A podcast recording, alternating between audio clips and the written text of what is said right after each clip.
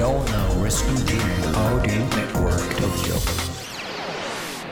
京ライフワークトーク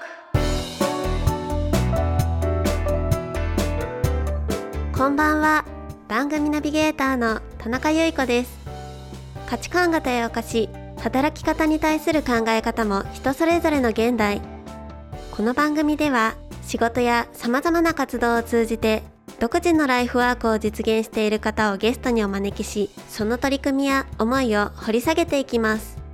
番組を聞いてくれるリスナーの皆さんと一緒に勉強していきたいと思いますのでよろしくお願いします。この番組は城北信用金庫の提供でお送りします。降り続いていた雨もいつの間にか上がりどんよりと暗かった空に七色の虹がかかる。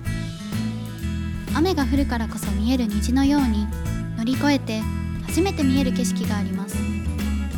さあ一緒に傘を閉じて新しい景色を見つけに行きませんか？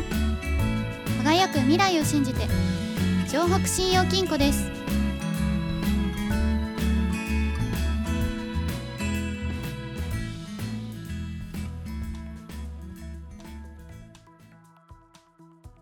それでは今月のゲストをご紹介します。フリースタイルスキー、ハーフパイプ、北京オリンピック日本代表、鈴木沙織選手です。鈴木選手、よろしくお願いします。よろしくお願いします。えー、オリンピック本当にお疲れ様でした。ありがとうございます。戻ってきていかがですか？そうですね。だいぶ気持ちは落ち着いて、はい。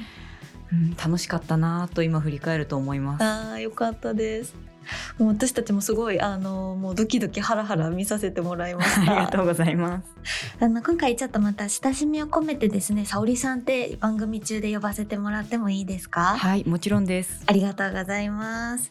あの普段レポーターの方とかからはこうかなり専門的にお話聞かれたりとかすることが多いと思うんですけど、ちょっと私スキーのハーフパイプに関して全くの素人なので、なのでちょっとかなりあの素人目線でいろいろ聞かせてもらえたらと思います。えー今回ですね日本から一人女子スキーのハーフパイプの代表として北京オリンピックに出られた沙織さんなんですけれども、えーこのスキーハーフパイプという競技をどんなものかちょっと聞かせていただいてもいいですか？はい。ハーフパイプは文字通りパイプを半分に切ったような半円形の斜面を往復し、スキーで滑り降り空中で繰り出される技を競う採点競技です。あそれであのこうなんていうんですかねあのフィールドの形でハーフパイプっていう風に言ってるんですね。そうですね。あの形のことをハーフパイプと言います。なるほど。オリンピックを拝見させていただいた時にあの2回滑ってらっしゃったと思うんですね。でこれっていうのはどんな大会でもそれぞれ2回滑っていい方の結果を反映するっていうのは一貫してるんですか？そうですね。予選に関しては2本滑っていい方の点数を、えー採用。で決勝に関しては3本滑っていい方の点数1本を採用という形で全て一貫してます、あー決勝は3回滑るんですね。そうですね。3回あるのでやっぱりミスも少なくいい滑りができるのはどちらかといったら決勝かなと思います。うん。ちょっとわからないことがあったんですけど結構こう技によって得点が違ったりするんですか？そうですね。その回転の回転数と言われるものと、まあ、あとはバランスだとかいろんなことがこう、重なって点数は決まるので、はい。一概にその技この技この技と違う技ではい。点数が変わるわけではないんですが、あー。まあじゃあ比較的いろんなものがこう合わさって点数になるっていうそうですね。でももやっぱり比較的その難易度が高いと言われる技に関しては、はい。点は高く出やすいです。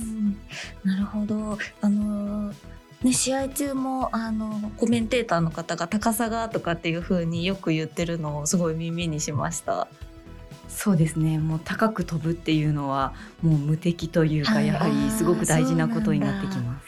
えー、あのー私大会見て一個技を覚えたんですよ。あのそれがあのスイッチあの。後ろ後ろから滑るっていうのがスイッチですよね。はい、そうです。えー、あれとか怖くないんですか？うーん、そのスイッチで滑る分には怖くはないんですが、はやっぱりスイッチでこう技を繰り出すっていうのははい怖いっていう気持ちはあります。あーなるほほど。あと一つ気になったのが、あの、そのハーフパイプのこう、フィールドに線が引いてあるじゃないですか。あれに合わせてこう、皆さん飛ばれるんですか？うん合わせてっていうわけじゃないんですが、はいあれがあることによって説明が見やすく、ななりますなるほど。はい、あれですか、全部白いと分かりにくくなるからそうですね凹凸が見にくくなってしまうので、はい。まあ、それを補助するためのものっていう感覚です。じゃあ、あそこにこう合わせて飛ばなきゃいけないとかっていうことではないんですね。はいそうですうーんあの皆さんいろんな飛び方されたりとかするじゃないですか。でその時ってこう事前にこうこういう感じで今日は飛ぼうとかって決めたりとかするんですか？はそうですね。大体みんな練習の中で、あのやりたい技やりたいルーティンというのは決まっていて、はい。まあ、大体は前日にそのジャッジと言われる点数をつける人がはい。こう見に来て、この選手はこういうことをするっていうのをこう把握した上で点をつけるのが大体の流れです。あじゃああらかじめもう何をやるかっていうのはこう分かって見られるんですね。そうですね。採点する人は。へえでもじゃあそしたらあのここからスイッチで入ってみすごいスイッチって言いたいんですけど。いやスイッチで嬉しいです。入ってここでこうやって飛んでっていうのをこう計算してやってらっしゃるんですね。そうですねもうずっとスタートからゴールまで常もう繰り返し意識をし繰り返し考えっていうのをこう繰り返しやるっていうような感じです。あーえ今回の大会は沙織さん振り返ってみていかがでしたか？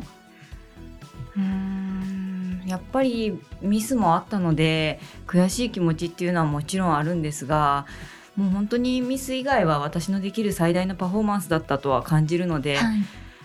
あー悔しいけど蓋を開けたらよかったかなと感じます。あの私前回の4年前のピョンチャンの大会も拝見させていただいててでその時の記憶がなんとなくぼやっとあるんですけどすごいめちゃめちゃあのこう生意気な話なんですけどなんかすごく精度がこう上がってらっしゃったなっていうのが印象的でそうですねありがとうございます。やっぱり年齢を重ねるごとにそういう細かいことっていうのはできるようになってきたのかなとは思います。じゃあこのまた4年間ですごく精度を上げられて今回に挑まれたってことですね。はい、いっぱい練習しました。あー本当にお疲れ様でした。来週も引き続きフリースタイルスキーハーフパイプ北京オリンピック日本代表鈴木沙織選手にお話を聞いていきますどうぞお楽しみに東京ライフワークトークでは番組へのご感想やこんな人にインタビューしてほしいといったご要望を募集しています。